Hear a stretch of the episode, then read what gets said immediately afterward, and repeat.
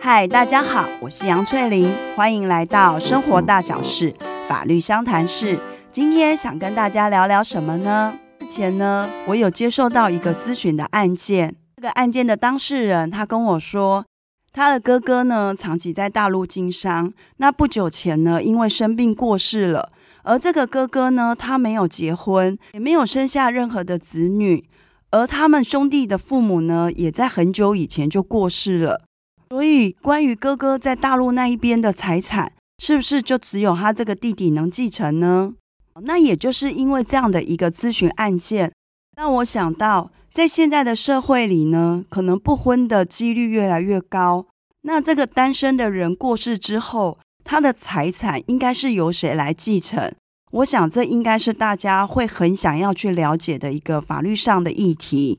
所以呢，我们今天就来讲讲。当一个人过世之后，哪些亲人可以来继承他的财产呢？一个人呢，长大之后进入社会打拼，有可能是他自己的白手起家，或是他父执辈所留下的财产作为一个打拼的基础。而到他生命结束的那一天为止，他可能在这些过程里面赚了不少钱，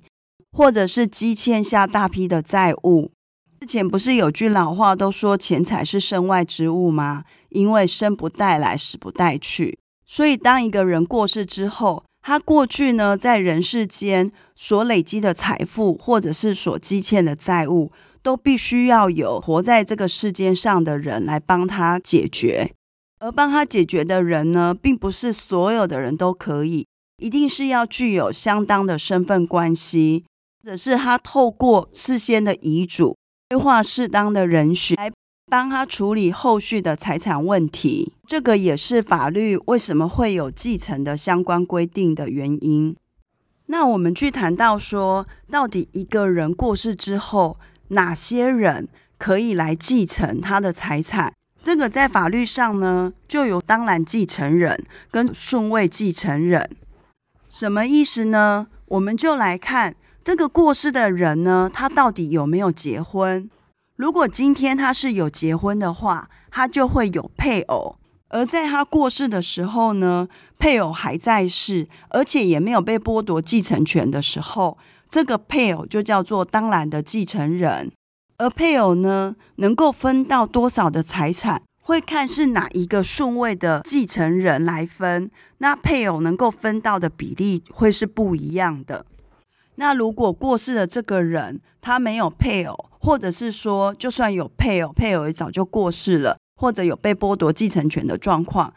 那他所有的财产就会去看是哪一个法定顺序的继承人来继承，然后让这些人去做一个评分。所以，我们就要来了解这个被继承人的哪些亲人是会被认定是在法律上法定顺序的一个继承人。这个顺序继承人的意义是在于，如果今天你是后面顺序的继承人，除非是你前面那个顺序的继承人，他可能因为过世不存在，或被剥夺继承权，或者是他自己主动抛弃继承，那你后面顺序的继承人才有可能去继承到这个被继承人的财产。那我们来看看哦，法律上的那个顺序继承人他是怎么样的去排的。如果这个被继承人呢，他是有结婚的，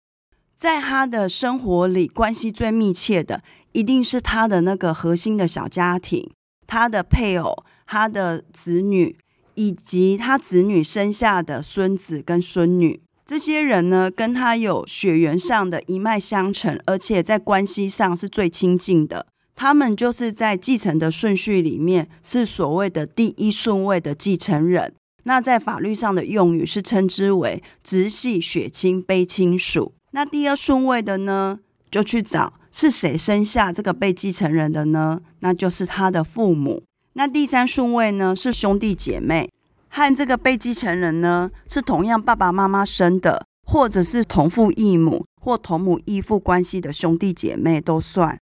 那第四顺位就是祖父母。因为被继承人呢，跟这个祖父母是直系血亲的关系，在血缘关系上还是是属于比较亲近的，所以我们就看到在法律上呢，去定定这个继承人的一个顺序，是会根据血缘以及跟被继承人生活上整个密切的关联性来作为一个区分的标准。如果今天有一个被继承人的，可能是舅舅、姑姑，或者是甚至于他的子女、侄子们，即便跟这个被继承人的关系是非常的密切，但是呢，根据法律上的规定，他还是不属于这个法定继承人的顺序里面。那被继承人呢，如果还是想要留下他的财产给这些关系亲近的旁系血亲的话，他就必须是透过遗嘱的方式来做规划。所以哪一些人呢，可以继承被继承人的财产呢？就要先看这个被继承人有没有配偶。如果有配偶，然后也有小孩的话，那这个财产当然就是给配偶跟小孩之间去继承。但没有配偶，也没有小孩，那就来看他的父母还在不在。父母不在的话，就再往下看兄弟姐妹还在不在。如果兄弟姐妹也不在，那就再看祖父母在不在。如果连祖父母都不在的话，然后这个被继承人也没有特别的立遗嘱，针对他的遗产去进行规划的话，那这就会变成是无人继承，最后就会进入国库。那前面介绍的这个配偶是当然继承人，以及其他顺序的继承人，他在法律上的意义呢，分别有下面几点是需要去留意的。第一个，它会涉及的是说，到底能够分到多少财产，就是应继分的计算。如果今天是配偶搭配第一顺位的一个继承人，就是直系血亲、卑亲属的时候，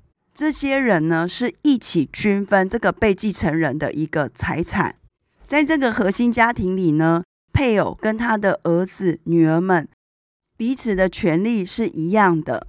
那这个第一顺位的一个继承人呢，对于被继承人来讲，关系是最密切的嘛。因此，也只有在这边有所谓的代位继承的设计，其他顺位的继承人是都没有的。这是什么意思呢？是指说，如果在继承的时候，原本继承是要给被继承人的配偶跟儿子和女儿，但是呢，如果在这个时候，儿子跟女儿呢，他们可能因为过世了，或者是被剥夺继承权，这时候儿子女儿的孩子们就可以来继承，但是这些孙子辈呢，能够继承的部分呢，只能是他爸妈原先能够分到的部分。好，那如果呢，今天被继承人是有结婚有配偶的，可是他们之间并没有生下任何的孩子。那这时候当他死亡之后，因为呢第一顺位的继承人是没有的，所以自然而然就是会往下往第二、第三、第四顺位里面去看。那就是等于说，在这个核心家庭里呢，第一圈就只有被继承人跟配偶，之后顺位的继承人、父母、兄弟姐妹、祖父母。等于都是在这个核心家庭以外，所以这时候配偶他本身能够去分到的应继份，就会比第二、第三、第四顺位的继承人相较是要得到比较大的保障。所以今天配偶如果是跟被继承人的父母或者是兄弟姐妹一起继承的时候，他会先拿走全部的二分之一，那剩下的二分之一呢，再让这个是看是第二顺位的父母。还是第三顺位的兄弟姐妹去做一个均分。那如果今天呢是跑到第四顺位的话，因为第四顺位已经是祖父母了，所以配偶呢拿到的会是更多，是全部财产的三分之二，剩下的三分之一再让当时还活着的祖父母，不管是内祖父母还是外祖父母，当下还活着的祖父母再去分那三分之一。我们从法律呢，对于配偶应继分到底有多少，他这样的一个制度设计，就知道说，其实，在法律上认为配偶其实跟被继承人的关系是最密切的，所以当然对他的保障就会是比较多的。那相对来讲呢，在抛弃继承的时候，如果配偶呢今天是跟第一顺位，就是那个核心家庭里的人，其中有小孩想要抛弃继承的时候。那后面也没有代位继承问题的时候，这一个被抛弃掉的应继分呢，是给这个第一圈的人一起去平均分摊的。但是反而在第二、三、四顺位的时候，因为对配偶的保障已经相较是比较多的，所以如果说二三顺位里，不管是父母啦，或兄弟姐妹，或祖父母里面，其中有人想抛弃继承的话，那他所抛弃的应继分的部分，就会平均给同一个顺位的继承人去平均分配。配偶这个时候就不会再加进来了。今天呢，当被继承人过世的时候，如果说根据法律的规定，那就会有一些符合顺位的继承人进来。那我们原则上本来是根据法律上规定，说是第几顺位的继承人，而分别去对应下来，会有不同的应继分的计算。而这个原先法律上规定的一个应继分呢，会因为呢，其中有一些人做抛弃继承。或这个继承人呢，他生前呢有透过遗嘱的方式，然后去安排他的遗产，那就有可能导致这些继承人们可以享受到的应继分是不同于原先法律所规定的。不过，不管这个被继承人他生前怎么样的做财产安排，法律上对于继承人们还是会有一个最低限度的保障。这也是我们常常听到所谓特留份这样的一个概念。就算被继承人死亡了，还活着的这些亲人，可以对这些财产要求一个最低生活的保障。所以呢，如果今天你是被继承人的配偶，或者是直系血亲卑亲属，或者是父母的话，你的特留份是你应继份的二分之一。那你如果是被继承人的兄弟姐妹，或者是祖父母的话，那就是你应继份的三分之一。而这个应继份的计算呢，会看你今天是基于第几顺位的继承人去继承，以及呢，在这个继承的过程里面有没有人做抛弃继承，计算上是会有不一样的。那为什么当你今天呢，如果说，诶，你发现你是可以成为继承人的时候，你要去了解这些应继分呢？因为这就是一个保障。如果今天本来该你分的，比如说你可能是可以分三分之一。可是最后你却被分到的是四分之一，这是一种继承权的侵害，那你就可以请求回复。那另外还有一种继承侵害的太样是假的继承人，然后来继承被继承人所有的财产，让你这个真的继承人一毛都拿不到的时候，这当然也是继承权的侵害，你也是可以去提起救济请求回复的。可是这个是有所谓的时效性在，它分别是在当你知道被侵害的时候，你必须要在两年内提起，或是整个继承事实开始的十年内去提起这样的一个继承回复请求权的诉讼。如果都预约这些期间的话，你就不能够再提起诉讼了。那我们刚刚不是有提到说，可能爷爷的遗产是由孙子来继承，发生这样子一个代位继承现象的时候。是因为中间的这个第二代因为死亡或者是丧失继承权的状况，那我们就来讲讲说，哎，什么时候可能会有丧失继承权的情形？白话的来说呢，就是这个继承人他的素行不良，不良到可能是因为法律的规定，或者是说被继承人本身对这样的行为看不下去了，不能够容忍的时候，那他就会被剥夺继承权。有哪几种情形呢？一个就是法律上规定的，你今天故意的要来杀害被继承人或跟你同为继承人的人，那你希望杀掉他们，能够让你的应继分就是可以分到比较多的时候，如果今天已经造成这些人死亡，或者是虽然没有死亡，但是也有受到刑法上的一个判决的时候，这个时候当然的剥夺你的继承权。那另外有三种是跟遗嘱有关系的嘛。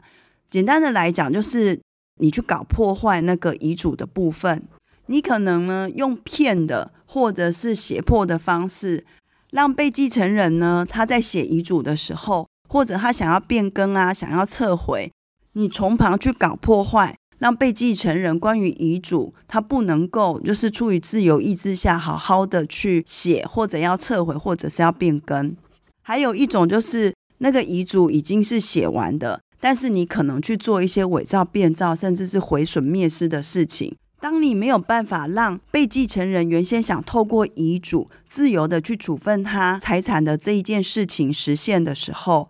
你是有可能被剥夺继承权的。为什么我会说有可能呢？因为当今天如果被继承人愿意原谅你的时候，那你还是可以拥有继承权的。那最后一种就是说，这个继承人呢，对于被继承人有做出一些侮辱或虐待的事情，而且呢，被继承人也很明确的表示说，我就是不要让你这种人继承的时候，那他这时候就会丧失继承权。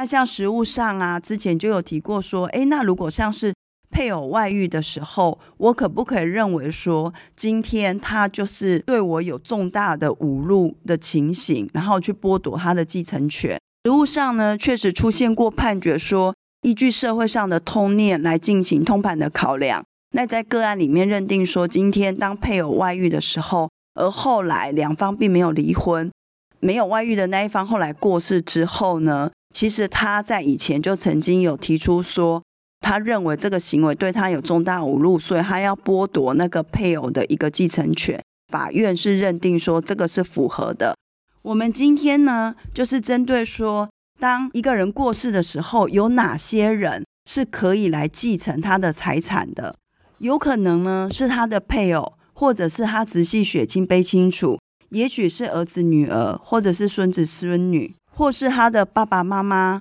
他的兄弟姐妹。甚至于他的祖父母都是有可能的。那最后到底会是谁，就要看他们之中有没有人有抛弃继承，以及法律顺位的关系。只有当前面的顺位没有人的时候，后面的顺位才可以递补上。另外呢，也去谈到说，关于到底会分配到财产里面拿到多少，那个涉及应继分的问题。还有呢，如果你发现，诶，你本来是继承人，可是有人去剥夺你的继承权的时候，你应该要在知悉的两年内，以及继承事实发生的十年内，去提起继承回复请求权。那真正的继承人呢，他是不能够有丧失继承权的事由发生。